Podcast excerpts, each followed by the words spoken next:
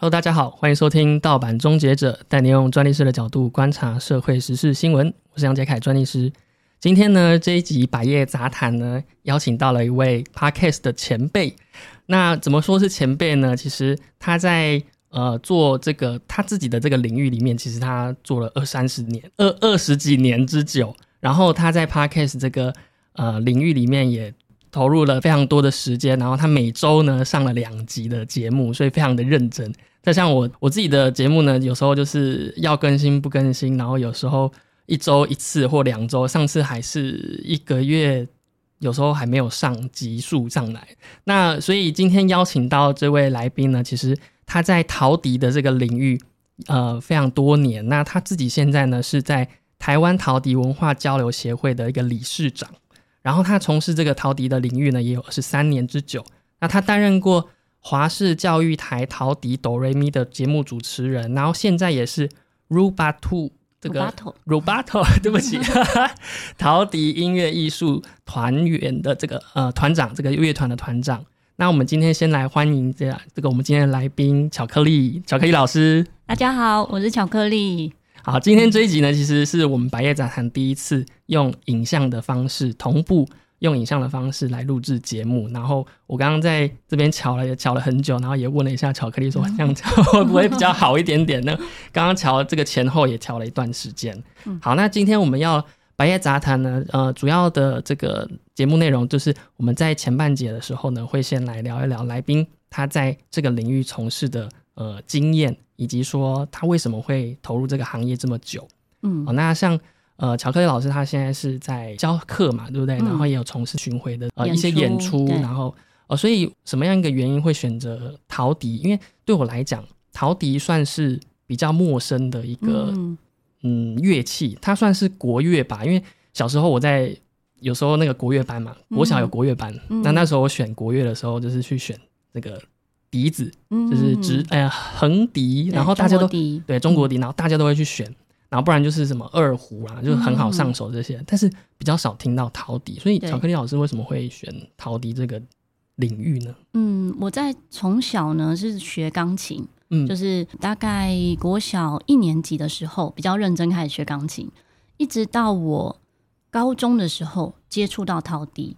那小时候其实是吹直笛，就觉得直笛很方便，因为钢琴没办法带出门。但是直笛可以随身带着，嗯，直到我接触到陶笛的时候，觉得哇，这个乐器更棒，因为它小小的。比直笛来的小巧一点，因为直笛还长长的嘛。如果你插在包包后面，还是多一根，不然就要 拆掉。拆掉的时候又会有那个口水。没错，呃，是初学的话比较容易有口水啊。对，陶笛的好处呢，就是可以这样子放包包里面，比较小一点。对，所以当我接触到陶笛的时候，觉得哇，这个乐器很棒，就是很小巧。嗯嗯。直到我开始教音乐之后。有一次的一个机缘巧合，有一个单位邀请我去教陶笛，嗯，然后他们的，呃，应该说他们先是请我去教直笛跟幼儿律动，嗯，可是因为当时很多小朋友是直笛已经有很。多年的经验，然后也有一些是完全初学。嗯，我就跟这个单位说，如果是这样的话，其实要不要换一个乐器，就是换陶笛，因为大家都没有听过。哦，就在二十几年前的时候，大家比较不认识这个乐器。嗯嗯，他们说，哎，不错啊，可以试试看。是，可是，一上课发现，哇，大家不认识陶笛这个乐器。嗯，所以他们买了一个非常便宜的一个七十块的陶笛。嗯嗯嗯，就是像玩具一样的那种。嗯，其实是陶土，是陶土的。对，塑胶都不止七十块，以有音准的来讲，塑胶的也都要一百多。那十二孔陶笛的塑胶的。大概要三五百块以以上，嗯，可是一个七十块，你就把它想成是一个能发出声音的玩具，嗯，然后要用它来吹奏，对，所以很悲剧，听起来很可怕。听起来是其实有很多我们不知道陶笛的一些结构，对，像你刚刚有讲不是很认识，对，像你刚刚有讲十二孔，对，所以一般来讲我们都是吹十二孔的嘛。一般大家可能在关公区看到的一些有造型的，会是六孔的，是六孔的，对。它是比较容易购买，也不能说它比较容易上手。嗯，它是因为它的设定定位来讲，嗯，就是算是工艺品或者算是观光商品之一，所以都卖很便宜，大概两百块左右，大家很容易就买回家。所以很多人家里面都说：“哎，我也有陶笛，大概就是像造型陶笛那一类。”哦，那十二孔陶笛呢？像刚才那个杰凯就有讲到说，你会认为陶笛是中国的乐器，就是国乐类的，对不对？我觉得是。在呃 历史里面呢，就是在中国这边的历史也是这么写的啊，是。可是实际上，陶笛像十二孔陶笛，我们看到很像枪型的这样子的陶笛呢，它是源自于意大利。哦，是意大利。对，一八五三年的时候，意大利人就是发明的这样的乐器，因为那个时候的意大利人大部分都有种田嘛，嗯，就意大利人主食意大利面，所以都有种田。然后那个时候也没什么玩具，他们就会捏成可能像小鸟啊，或者是像一些动物，然后可以发出一点点声音，嗯，像哨子这样的概念。嗯嗯，是一八五三年的时候，一个意大利人呢，把它改良成十个孔。十个孔，嗯，然后让它有音阶，所以像现在的意大利，它的陶笛还是以十孔为主。哦，我们现在看到的十二孔是日本人改良成十二个孔的。嗯嗯，因为同时间一八五三年那时候大概是都流行什么乐器？那时候已经有什么小提琴？有有有，对对有。哦，所以他们在历史更久。哦，所以是在农村的这个环境之下，然后演变而来的。对对对，算是这样。哦，所以其实它。不是中国乐器，那为什么会大家会说中国乐器？是它也是不同的东西吗？还是说跟中国很像的是埙六孔陶笛跟埙长得很像，可是它们的结构不一样。这就讲到专业了哦。因为像如果大家平常有吹过哨子的话，应该会有印象。哨子呢，除了吹嘴以外，后面会有一个气孔，就是一个哨子发音的孔，就是气要进去，对，气要出来出来的。对，吹嘴是气进去，嗯，然后气孔是声音出来，嗯。所以陶笛是有这个气孔的，但是埙没有，所以我们会认为它是不同结构的乐器。嗯，不同结构，照理来讲应该算是不一样的乐器。嗯嗯，对对，发声原理不同，应该是发声原理就不一样。只是我们也还是叫它叫陶笛，就是中国的那个，中国那个叫埙，那个埙，对对对，就是不一样的名称。哦，只是中国的。历史呢？中国算是也是这二十年，大概十几年吧，才比较多人接触陶笛。嗯嗯。可是它的历史里面就把陶笛是写成是中国的。对，巧克力老师非常专业，是在这个陶笛的这个整个结构上面也都非常的了解，不只是嗯，不只是教课而已，甚至是推广这个陶笛的这个文化的嘛，对不对？我查了一下老师的资料，也发现了说他在二十年前左右就创业有。开一间这个专门卖陶笛的这个陶笛专卖店，陶笛专卖店嘛，叫和果。嗯，原本是叫健谈乐器。嗯，对，其实它有改过不同次名称。嗯嗯嗯。嗯，在二零零七年的时候创业的。嗯，其实健谈乐器听起来就会比较嗯。比较没有识别性，就我们开始要聊一点点，有一点点 注识别性，有点商标，就是说，呃，键盘乐器听起来是没有错，非常的直观直觉，就是它在键盘的一个一个乐器，所以大家会说，哎，我要去键盘乐器买乐器，嗯，很很直觉。当然，这样子可能消费者可以很轻易的理解它是卖乐器的店，但是相对的，就是说，你如果要取得一个排除别人使用的商标权的话，嗯哼就比较难取得，因为。嗯，你说健谈，你可以变成你独有的，不行，就比较不行。我们后来改名的原因也是这个，哦，也是这个吗？因为要立案，立安补习班，立安补习班不能用地名，哦，也是后来才知道的。嗯嗯，就是在申请这些法规的时候才知道，哦，我们不能沿用原本的健谈乐器这个名字。对，所以所以商标它在这个光谱两端就有特别的，呃，有一些学理，就是说，啊，你越。接近消费者的就越没有识别性嘛，因为它越直接，越直接越浅白。所以呢，如果说你要非常自己自创的那个，就独特性很高。你如果要申请商标的话，通过率就会非常的高。所以后来可能取合果也是要有一点点比较有一些创意进去，然后跟别人不一样。对啊，那那老师在这做这个教学或呃的过程，还是说你的目标是教成人吗？还是说学生？没有一定哎，嗯。我早期是各个年龄层都有，最小就两岁，两岁多，两岁多就可以，两岁半。嗯，那时候我教幼儿律动，但其实孔是不是吹奏？幼儿律动的话，就是带着孩子体验各种不同的乐器，嗯，让他喜欢音乐，然后从认知以及呃各种乐器去认识音乐的这个部分。嗯，这样。那那个时候其实我是说要三岁以上。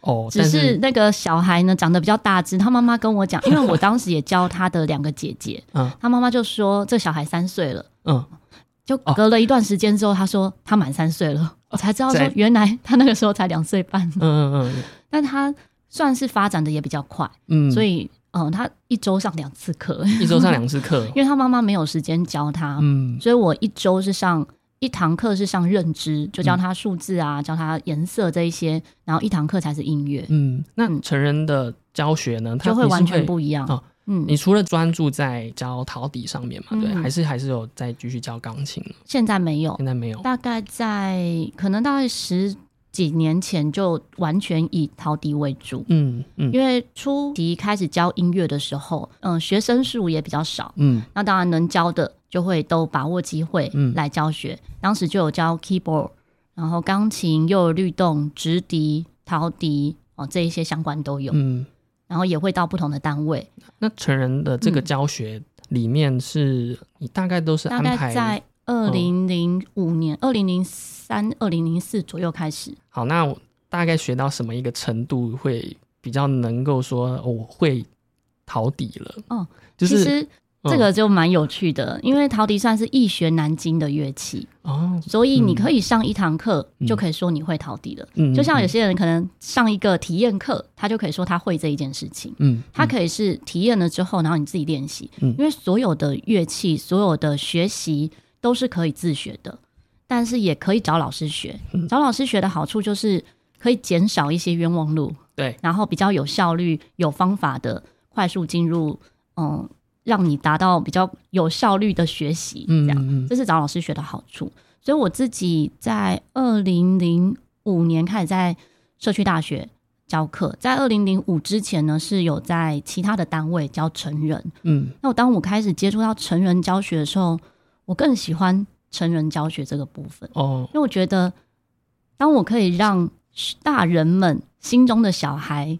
出现的时候是很有成就感的，是是比较，就是他们也会有一些期待，说，哎，我特别想来学这个比较少听到的这个乐器，然后可能会有很多新鲜的这种。比较多人会接触陶笛，是因为方便携带，嗯，那也有一些是喜欢它的音色，觉得它的声音很温柔、很好听、很温暖。哎，我们现在可以来吹吹看吗？我不确定这样的收音 这样适不适合。对，我我也没有试过。对，我们试试看哈。对啊。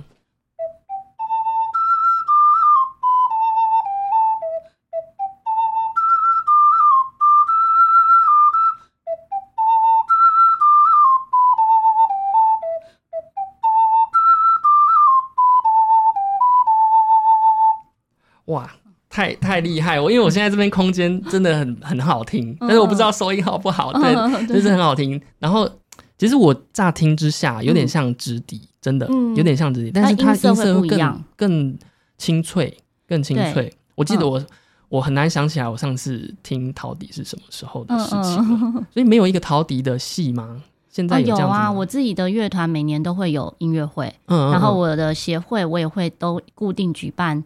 不同类型的一些交流活动，嗯，就是音乐会的活动，就是说它会现在是会被归类。如果像在台湾的这个教育领域，它会被归类在音乐。音乐系里面，是不是？你说音乐系的部分有，嗯，在呃南华大学音乐系里面是有主修是有修陶笛这个类别，嗯嗯嗯，但是不是那么被重视，因为台湾就是比较新出来的一些系所类别，嗯，都不算是。可能对家长来讲也会觉得啊，你这念这以后要做什么？可是像在韩国，韩国我在二零一二年去韩国的时候，韩国首尔那边的大学里面的音乐系就有主修陶笛，主修，所以他就等于是说你整个。嗯，学学习都是以陶笛为主，那非常的就会很很专精，就会很专精。对，在台湾的话，目前还没有这么专精。嗯，你你觉得会是一个为什么这样子的一个？我我自己猜想是会不会是因为就是我比较少听到他跟其他的乐团去做有啊，蛮多的，也蛮多，是不是？对我个人的话，蛮多的。嗯嗯嗯。就是各个乐器其实都可以搭配，但是在台湾认识它的人比较少，哦，也可能很多人接触到它是看到就是观光区的，然后就把它觉得是比较像玩具型，嗯，就是好玩的，不会觉得它是一个嗯，算是可以学古典乐器、古典音乐这样子的一个课程。我自己觉得是不是会有点像口琴？嗯，可是口琴也是非常也很难，对，因为没错，我自己有一个小口琴，但是。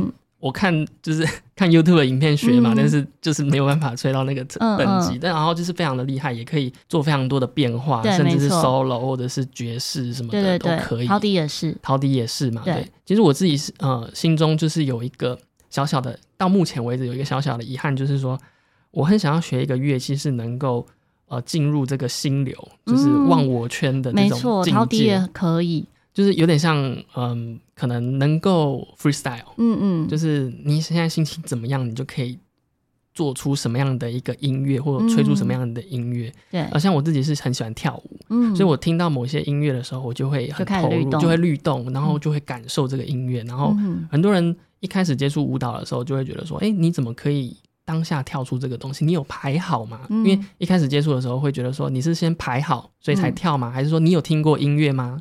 所以你才知道那个节奏？嘛？其实随心所欲的，其实是跟着音乐当下。有些人会觉得说哦，你是听到音乐才做，没有，其实是感受那个。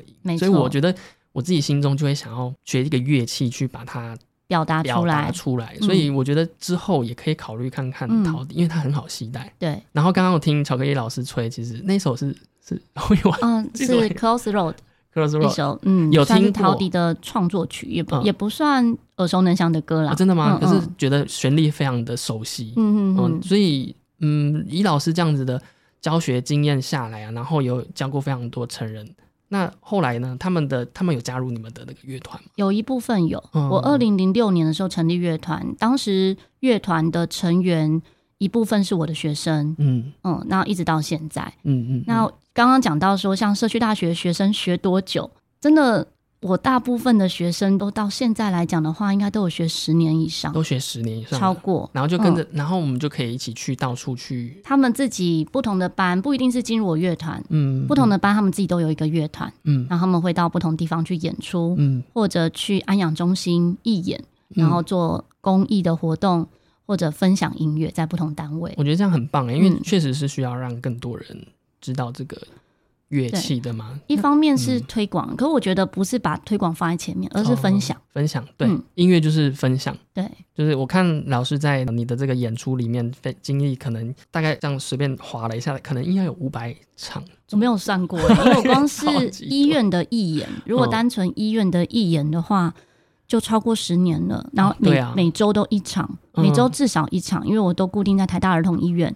现在这几年是因为疫情的关系暂停。嗯，那我在台大儿童医院的演出最多的时候，一天是四场，就四个小时。哎，对啊，所以像最近疫情，应该是说以前疫情的关系，那会影响收入吗？收入或者是整个工作很大，会影响蛮大。但我也觉得我很幸运，是我在二零二零年的时候。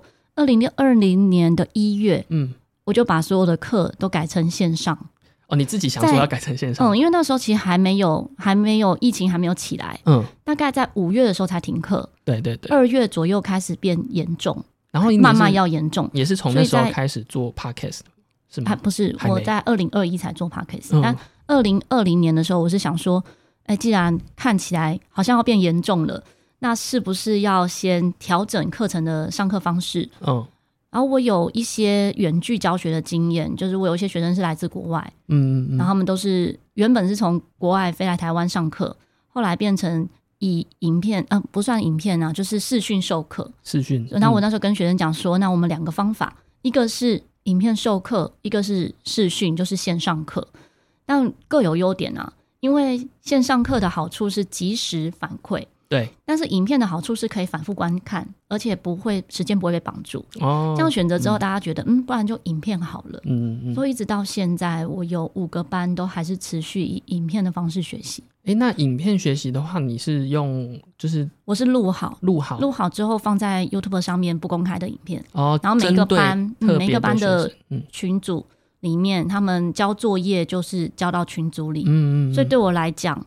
对学生来讲啊，他们就等于一直是一对一被指导哦，因为他们要交作业嘛，就是交影片给我看这样。因为现在网络的线上课程很红，对，所以很多呃音乐人啊，或者说音乐家演奏都会想说去用这个线上课程的方式去行销推广自己。嗯，有有些人会说，嗯，那个课程只是一个名片的感觉，好像现在出课程对，有蛮多人是这样，对，就是哎，我也没有要从那边获得收入，而是反而是。能够透过这些平台的曝光。那那巧克力老师有考虑这个？我现在没有做这样，因为我觉得蛮难在线上课，然后真的确定学生是有学到东西的。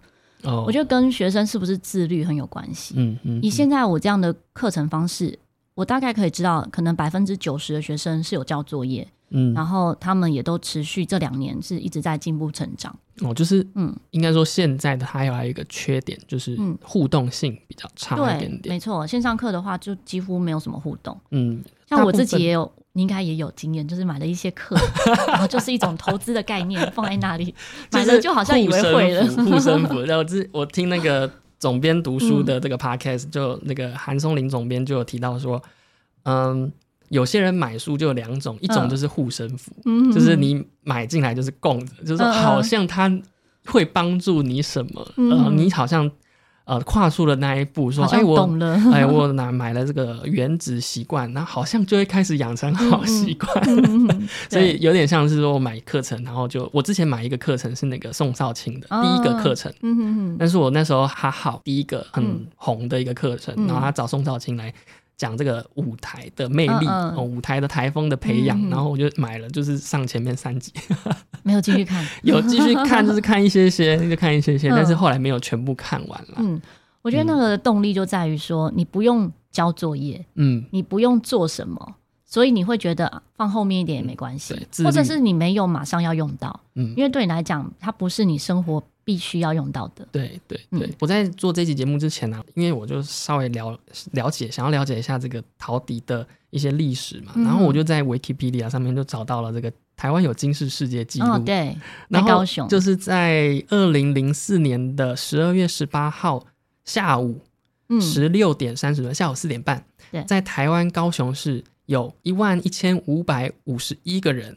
同时吹奏陶笛长达七分钟，成功缔造了最多陶笛吹奏的金氏世界纪录。这个对巧克力老师，你有参与吗？我没有参与，因为那时候在高雄。哦，你在高雄。对，但知道这件事情，知道这件事情是谁发起的？谢长廷啊。哦，是谢长廷。对，谢长廷会吹，会吹陶笛，真假的？但我不知道节目里面可不可以讲。我们之前啊，曾经在陶笛哆瑞咪里面讲到。谢长廷会吹陶笛，然后那时候可能刚好是有选举吧，还是什么，就有被关心说，哎，你在节目里面讲了谢长廷什么？这样 这有什么问题？这还好吧？对，其实没什么，还是因为哆瑞咪他是哆瑞咪他是我们那时候是在华视教育台，对啊，哦，可能教育台我们只是是不是？没有是。是是因为华视，不是是在那个现场听那边的人来问的哦，是在关切的。哎，他们也蛮厉害的，嗯，我觉得可能是刚好有人有听到。对啊，那所以正现场听他算是吹，可能是日系的。他是吹六孔陶笛，他是吹六六孔，就是六孔就是比较小的。六孔跟我们现在六孔就是我们说，呃，一般可能。初学的人，像现在来讲，可能幼稚园小朋友比较会吹六孔陶笛，因为它是有点像挂在脖子上，比较小的。那十二孔陶笛的话，以现在的教学来讲，会先以十二孔开始，因为十二孔的音域比较广。嗯，六孔的话，它大概是十度音，就兜到。如果以音阶来讲，就兜到高音的咪，嗯，哆瑞咪发嗦拉西哆瑞咪，这样叫十度音。十度音。十二孔陶笛，它从低音的拉到高音的发，所以有十三度音。哦，对，更多。对，然后再来的话，还有副管，副管陶笛的话，它就会有两个八度。哇，这个好，这个看起来更音域就会再更广一点。嗯嗯，然后它也可以吹和声，就是可以同时吹两个声音，像这样子。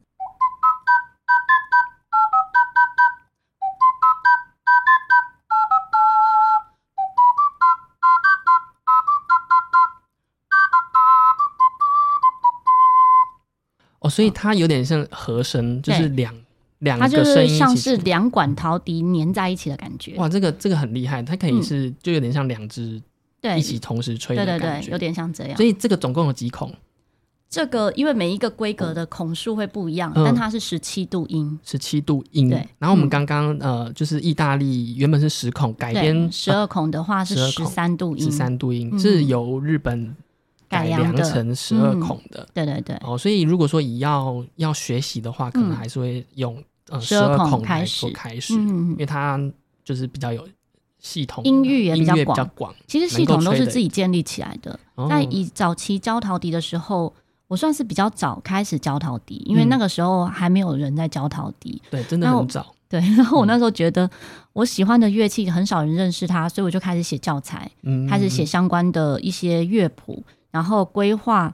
要怎么样让这个乐器可以很长久的，就像钢琴一样，每个人学钢琴可以学很久啊。我们是用钢琴来学音乐，嗯，我也希望大家是可以借由陶笛来学音乐。对，如果今天你说学陶笛，那可以一堂课就学会了，我音阶会吹，我就会吹了。可是如果说是要来学音乐的话，那这条路就很长。我现在也都还在学音乐，嗯嗯，音乐这条路就更广泛了，没错，有各式各样的音乐种。对对对。那我想要问一下，就是在教学这个音乐的过程当中，有没有一些印象对你来讲比较深刻的教学的经验？毕竟也有二十多年，蛮多的，很多是不是？我觉得真的很多留下来是温暖的感觉。嗯，像我有个学生，我印象蛮深刻的是，当时他。开始上陶笛课的时候，他只是想要做一件事，有的有个陪伴。那时候他先生生病，所以他来上课，他都是坐很靠近门口，一下课就走了。我们很少跟他有什么交流。嗯，那也是我觉得陶笛有点慢慢的，像可能课程中的一些活动啊，然后大家去表演啊，或者是一起合奏之类的，慢慢融化他的心。开始他跟同学们就相处越来越融洽，然后脸上也开始有笑容。哦，他后来才跟我分享说。其实那个阶段的他是很痛苦的，嗯嗯，他就很希望说，嗯，做一件事，可是他做这件事的时候又没有办法全心在这里。哦。那后来也真的是乐器，可能不，我觉得也不一定是只是乐器，人跟人之间相处也会有，就是很多的温暖，嗯，然后慢慢他就改变了。那他现在还有在继续，嗯，现在还有。要再继续对，对对，所以他是一个团体的。嗯，团体课，嗯，我自己也特别喜欢是团体课。哎，其实现在可以跟我们的听众分享一下，就是有关你的课程的资讯。哦，对啊，对啊。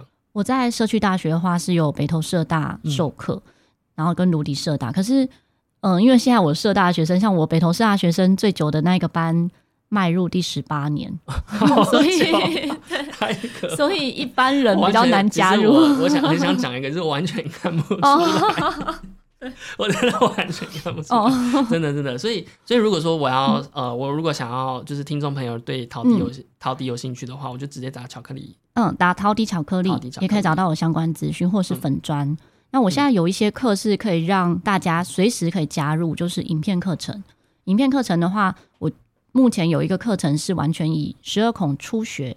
开始上手的。哦，了解。那如果说是要一个现场的课程的话，是每年的现场的，现在目前没有，因为我现在没有，对，因为我时间排的比较满，嗯嗯嗯，就变成偶尔可能我课程调整了之后，有一个空档的时间才会开新班。啊，所以有时候都好几年才会开一个现场的新班。那个现场的新班，因为大家的那个。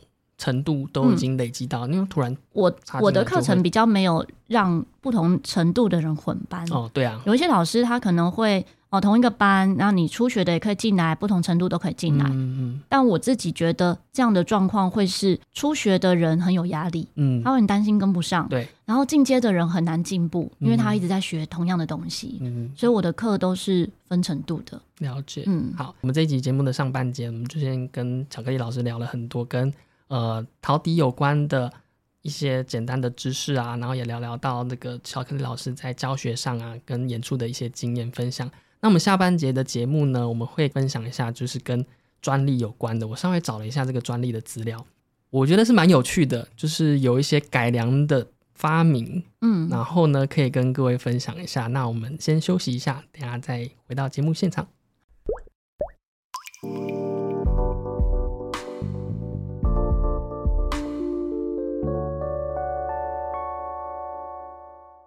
好，那休息过后呢？呃，我们下半节呢，我们要来聊一下跟专利、跟知识产权有关的呃议题。我们讲议题是有点太太严肃，因为其实刚刚休息的时候，小克力老师跟我分享说，哎，其实要申请专利在陶笛上面的话，有一些难度。那我们其实我在做这期节目前面的准备的时候，我找了这几个专利啊，其实看起来。不多，就是说在台湾啦，我是用台湾的用陶笛这两个字下去，很简单的快速检索，我找到的这些东西其实跟它的结构比较有关系，跟它发音。然后我还找到了一个灭音器，就是可能消音，可能比较不会那么大声。对对，对我找到这几个。灭音器是台湾的吗？还是日本的？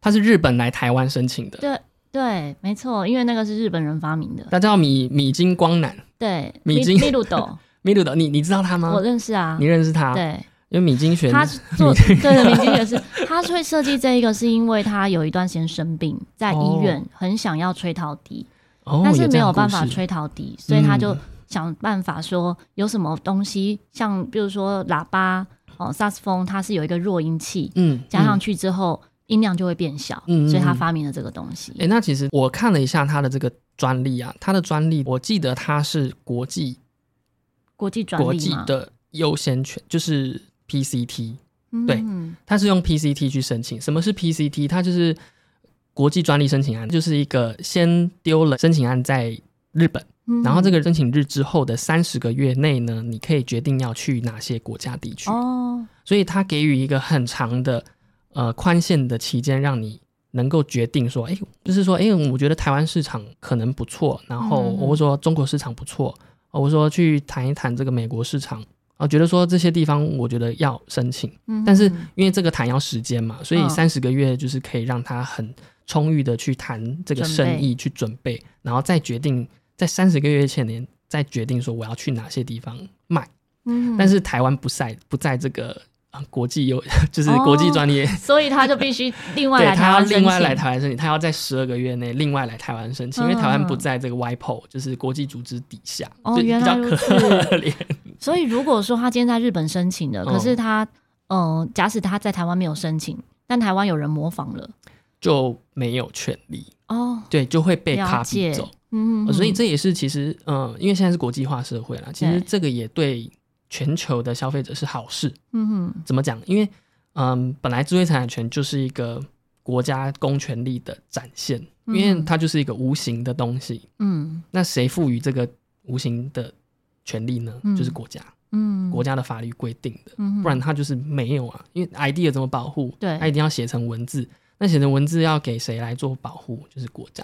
嗯，所以它是一个很强的国家的主权的展现。嗯，所以呢，你当你要进入哪些市场的时候，你就要遵守他们国家的规定，要遵守他们的游戏规则。嗯，所以台湾没有在这个底面，他就要另外来台湾申请，不然的话，我们这边觉得这个东西很好，嗯，就可以去日本，就看得懂日文，你就上去找有一些有趣的 idea，然后就看那些过期的，那你就可以把它 copy 下来，直接在台湾做，找漏洞，找漏洞。其实这个不是漏洞，是因为我们大家不太理解说。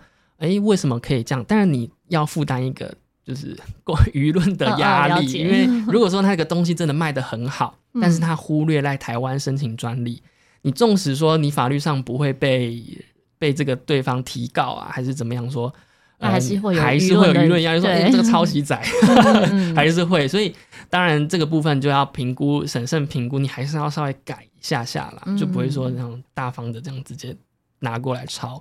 但这个是属地主义，嗯，所以他当时是在医院，然后就去有这样子一个发想。我们可以来看一下他的这个专利的内容写什么。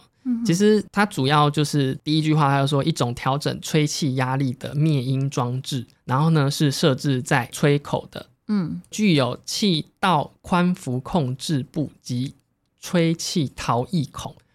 我现在这个文字因为非常的复杂，所以听起来它是可以调整，简单就是，比如说我们现在的吹吹嘴的空间，这宽度，假使算是一个大拇指好了，嗯，它可以调整成，比如说只有一半，嗯，所以我的进气就只有一半，嗯嗯嗯嗯嗯，就是有点像把窗户关起来这样的感觉。对，我看它这个图，它是把一部分的气是可以，就是会吹出去，然后呢有一部分的进去，所以你在吹的时候，其实你可以。毫不保留的吹，但是你吹进去的气是有一些是跑走的。对对对，他这个他这个专利蛮蛮厉害的，他在二零一六年申请的，然后他是申请发明哦，所以他是经过审查，然后经过审查人员的检视检索呢，然后他通过了这个权利。嗯，所以原来原来巧克力老师知道他，嗯嗯，那他现在还康复了吗？现在 算。稳定，所以他年纪蛮大。他年纪很轻啊，年纪很轻吗？他就是蛮特别的一个人。他因为就是每天都一直练习，所以他才发现他自己有状况。哦，因为一直练习，然后发现，哎，以前可以背的谱，怎么好像不太能背了？嗯嗯嗯，才发现他的脑有出现状况哦，原来是有生病这样子。嗯哼，好，这是我们第一呃，我们分享一下他的专利号好了，就是有兴趣的可以直接打这个专利号，专利号码是 I 六五二六六七，所以这个有兴趣的朋友呢，可以上上网去找一下这篇专利。嗯，好，那再来呢？我其实还要找到另外一个，我觉得这个可以分享，就是它其实是改良的一个，算是六孔吧，这个算是六孔的的一个陶笛。那我想要讲的这个专利呢，其实它的写法比较特别。嗯，就一般我们在写专利的时候啊，我们会描述它的一些特征，就说，哎，假设这个陶笛它有一个壳啊，有一个吹嘴的地方，有一个发声孔啊，然后或者是有其他的指孔，那这样子描述完其实就可以了。嗯，但这篇他在写的时候，他用了一个叫做呃两段式的写法。什么叫两段式的写法呢？两段式的写法就是说，他在前面那一段呢，他写的这些内容都是前面人家做过的。嗯，就是前人的发明，在前人的肩膀上面。那它的特征在后面，就是第二段，就是后段呢，他就会说其特征在于什么什么什么什么什么。那这个地方就是它具专利的一个特征，嗯，所以像以这一篇来看的话，他就说，哦，其特征在于在吹嘴口的边缘朝发声口方向开设有一楔形气道，此气道的终端与发声孔及共鸣腔互通。啊，这个我其实听不懂，这我其实听不懂，你必须要看它的图示，呃，去说明说它这个文字到底是什么。但不过听起来它是。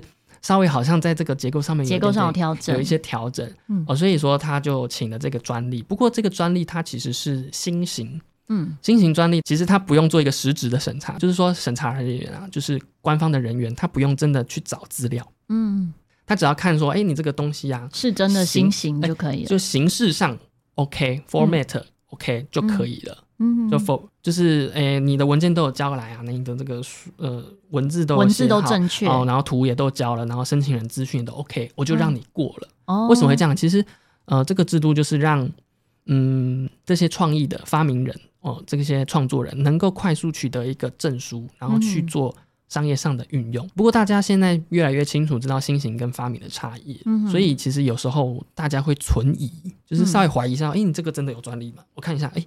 是 M 新型的那个专利的证号，它会是 M 开头，就是麦当劳的 M。嗯，啊，如果你看到这个的话，你就会稍微怀疑说，哎，到底是不是真的有效？你可能要请他证明一下，你可能要请他提一个叫做技术报告，就是新型技术报告，他就是要另外花钱再去请那个官方的审查人员说，哎，你做一下检索，嗯，说是不是真的有效？你要请他做这个报告，我才相信你说这个是有效的，不然的话，他其实就是送了就过了。嗯，那像这个专利，他们都有年限的吗？对，其实他们都有年限。那一般来讲，大概在十年左右都算很长了。嗯，像发明的话，它可以缴到二十年。嗯哼哼，从申请日那一年开始看东西。啊，发明的话是二十年，然后新型的话是十年。了解，是十年。对，所以它新型就是比较短嘛，因为它就是要快，就是要快速。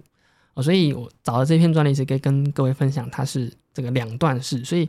呃，蛮特别的，因为这个写法其实在以前比较流行，现在不流行了。因为有点像说，审查人员就可以很轻易的 可以看到说，哦，原来你特征在这里，我只要找这个，找到这个东西前面有就好了。嗯，我不用花很多时间再把整个东西都找到。哦，了解。然后人家看的时候也会只看这一段，就说你特别在哪里。所以有点像说，我自己先把我的这个牌给亮出来，理解。这个写法也是，也可能他理解，然后或者说他觉得这样写比较清楚，没有说好跟坏啦。其实以前流行，他现在搞不好也会流行回来。对，然后我另外呢又再找了一个专利，它是外观的专利，它叫做设计专利啊。那这个设计专利它的证书号还蛮早的哦，它是零七零六六一，它申请就是在一九九九年七月十五号。嗯，这个专利呢，其实它就是一个，嗯，长得像。我怎么觉得看起来像那个？就是六孔陶笛，它是六孔陶笛，但是它的那个孔洞的位置跟它整体的形状看起来可能像一片叶子，还是它有一个挂环。所以像这样子的外观造型，它其实也是可以申请专利的。所以只要微调就可以了。对，这么说，其实说只要能够让消费者的这个辨识视觉上的一些有一些特异的效果。我们法律上讲说视觉上特异效果，就是说假设是颜色或者是呃材质纹路纹理，嗯然后应用在陶笛上面，这些其实是可以被申请外观的专利的。嗯，所以呃结构上可能没办法，但是外观上可能可以。就假设说，那你做一只哆啦 A 梦的样子，那其实其实坦白讲不容易。嗯。因为这可能跟孔洞的位置还是怎么样，然后呃，你上色或者是上釉还是什么的，有些技巧，然后让它形成出那样子的一个外观的一个视觉效果。其实那样子的一个东西，纵使它的这些结构它没办法申请到发明或者是新型，但是它的外观还是可以被保护的。其实坦白讲啦，就是我们有我们创作音乐也好，或者说我们在画图也好，我们都花了很多的精神，就是创意投注在里面。嗯其实法律。有给你这些机会，就是说你可以用适当的呃法律制度去保护它。其实设计这一块其实蛮常被忽略掉的。嗯，就在节目上一直提到说，嗯，设计专利一直被忽略掉，有一个原因可能是因为它叫专利。对，会觉得好像比较深奥一点。对，好像 因为这只有台湾在叫设计专利，其他的地方像日本叫意匠。嗯，意匠那个。可能我我不懂日文，但是意匠就有点像是那个感觉意，就是意思的意，匠是匠人的匠。哦啊，所以就有点像是概念的，有有点像那个工人呃工艺品的那种感觉，它叫意匠。那在其他西方国家，它就叫 design，就是 D E S I G N，就是 design。那美国叫 design pattern 没有错，但是呃，它是有人会叫它直接叫 design。那欧洲的话就直接叫 design，所以它也不会说它是 design pattern。嗯，那台湾因为中文的关系，大家都会比较注重在后面那个专利，嗯，就是文字上的差异，就是语言上的差设计专利，那它就是专利。那专利大家都会误以为它是一个就是很有技术性的东西，所以我在我在实物上还蛮常，大家都会嗯忽略掉这一块。嗯，对，所以刚刚巧克力老师就问说很难申请专利，我当下是很想要说没有，其实很容易。嗯，就是其实外观的一些会不会写很重要。呃，应该说其实设计专利算简单，嗯，那成本也很低，因为一般来讲申请发明的话都要三万。起，当然有一些房间的比较便宜的嘛，嗯，那基本上一些品质差差不多，那大概都是三万左右。那对于呃外观来讲的话，其实大概在一万块左右，嗯嗯嗯。然后对呃自然人，就是所谓这一般创作人，他们的这个年费也都有减免，嗯，就是第一第一年到第三年都不用付钱，嗯嗯，那你就基本上就有这个三年的时间，就是是不用缴钱，然后你有权利的。那我觉得这个很好的一点就是说。嗯，雕刻家啊，或者是这些创作者啊，很容易会落入到说，我觉得我创作出来的东西有著作权，嗯，就是因为我花了很多时间，然后创作出这个物品，所以我应该法律上就有保护。但有时候这一点是法院上会不认可，就是说，他觉得你要申请了才有。对，有时候他会不容易给你著作权，是原因在说著作权它的权限很。就是时间很长，就是死后的五十年，嗯，所以他如果给你这个权利，他要非常的小心。应该说，他他要充分能够看到这个工艺品上面的，就是创作者的这个精神，嗯嗯，就是他有这个表达的这个成分在。如果说他只是一些轮廓造型，然后稍微改动，可能还是会比较适合用设计专利。但对我实物者来讲啊，就是我们实物者来讲，当然两个都可以同时保护，我们就会建议说。诶，如果你有一个好的创意，你要想要卖，你想要去商化、商业化，嗯，那最好的方式就是另外再多申请设计专利，嗯，不要把这个有些风险，呃，留到后面，因为有可能就是那个著作权有可能没有，倒不如就一开始就通通把它申请起来，因为对他们来讲，可能一开始那三年的适应这个试水温的期间，其实很快就可以累积到很好的收益，哦，所以其实我都会这样建议，嗯，对啊。我觉得聊一这样聊，突然聊就聊，一开口就就聊很多。那我刚刚还想讲什么？哦，对啊，所以所以老师这样子听后觉得呢，就是 觉得能够理解，因为我当初设计这把陶笛的时候，那时候也想申请专利，嗯，可是当时我是自己有设计概念，然后请工厂帮我生产，因为当时的陶笛呢尾端不会加长。所以陶笛在勾拿陶笛的时候，其实很容易不好拿哦。然后在音色上面，大部分的高音是需要抚吹，是要折下来。嗯，那我设计这把是高音不需要抚吹。嗯，在大拇指的孔呢，大部分大拇指的孔都蛮大的。哦，那这一把陶笛是大拇指的孔，大概中班的小朋友就可以改。嗯，那或者是比较瘦小的女生，她拿陶笛也都没有问题。哦所以你把它缩小，然后不是缩小，是结构，它的那个结构整个都有调整。对，但是因为外观跟一般陶笛没有差异太大，它只是某几个地方有调整。嗯嗯嗯。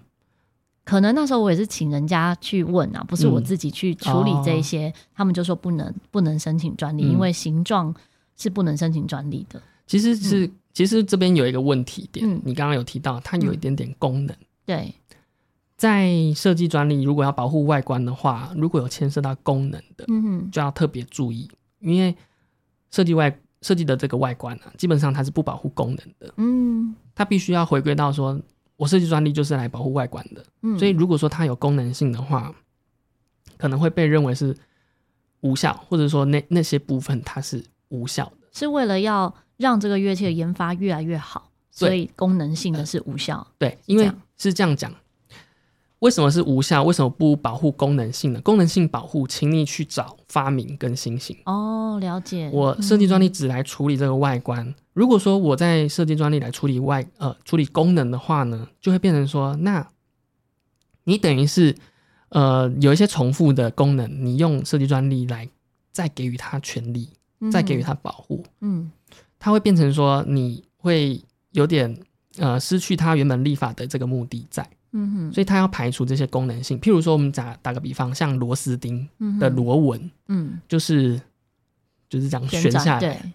如果说它的外观，就是我今天申请这个螺丝钉好了，你保护它的那个螺纹，嗯，你就没有人可以去用那个螺纹，因为它是纯功能性。对，你那如果你要保护螺丝钉，你要保护的可能是那个螺帽上面的一些刻纹，一些呃，可能是一些造型。造型。所以你在申请这个的时候，那个螺纹是不被保护的。嗯，你可能就要用虚线，就是把它隐把它隐含掉，就是那个部分是不是我要保护的？嗯，所以刚刚刚刚这个呃陶陶底这个例子呢，其实有一部分可能会跟功能性有关，但是对我来讲它是合在一起的。嗯，所以这个可能就要到。真的有争议的时候，才会被拿出来检视，说你把这个尾部的地方拉长，它到底是功能性还是它是给予一个视觉上的效果？嗯，其实是功能性，对我们吹奏来讲是功能性。嗯，所以当时呃，在二零零六年、二零零五、二零零六设计这一把之后，没有多久就有长得一样的出来。对，那对对我来讲啦，就是会先去尝试，因为我们是既然就是。通常客户来找我们，就是想想透了嘛，就是想想不透，所以来找，那就会建议他们说你要尝试做这件事情。嗯，就是我不会跟他说不能做，不能做，对，就是我不通常不会跟他直接说不能做，而是会说我们来试试看。我也没做过，我们就来试试看。因为大家不是说就是千奇百怪的创意一堆，也不是每个都做过嘛。嗯，所以很多新的东西都是。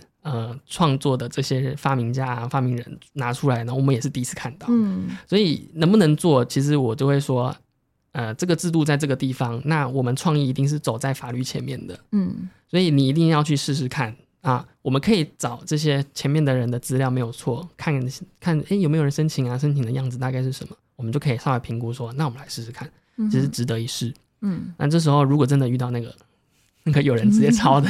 我们说不定可以拿出来来吓吓他，因为说不定对方他也怕嘛，就是我们也不想要真的就是到法院见嘛，所以你如果那个权利真的过的话，其实他就是推定有效的，法律上就会觉得说他是应该是有效的嘛，因为已经审查过了，所以他是一个正确的权利在。那这时候你拿出去跟他们讲的时候，他们就嗯，真的假的？就是这个有设计专利啊，还专利，然后他就会有点怕怕的，就说那好，那我们你说不定还可以。就说，哎，那你要付授权金给我，就有点伤人了啦。可能就跟你的个性可能不太一样，对。但是，但是它变成是一个有用的工具，对啊。所以，然后我也觉得说，这个外观其实蛮漂亮的。它这个纹路，嗯，就是大理石裂纹的釉，就是裂纹，对啊。其实这个也蛮好看的，对。所以今天跟各位分享一下，就是下半节主要是我在讲啦。嗯，那如果是就巧克力老师如果有些问题的话，现在也可以就是我们来讨论看看。其实之前录的节目还没有这样子尝试过，嗯，就是有，但是。呃，还没有上，还没有上线。我觉得这样效果蛮好，因为有有有几集来宾他非常的积极，就是哎，那我想要问什么？想问就 关于 对对对商标，关于他的工作的项目，或者说他想到的、他接触到的一些东西。对，所以呃，之后呢也会采取这样子的方式，然后跟来宾来做一些互动，有点像线上大家蛮有讨论的。对对啊 对啊。好，那呃今天的节目大概是这样子。OK，那我们。呃，这集盗版终结者就到这边。那喜欢我们的节目的话呢，欢迎在底下呃按五星评论，那可以重复评论，然后呢，可以在 IG 上面追踪我们，然后跟我聊天互动。那也记得这个追踪我的 YouTube，因为这一集有这个影像。OK，好，那这集节目就到这边，我们下次见，拜拜，拜拜。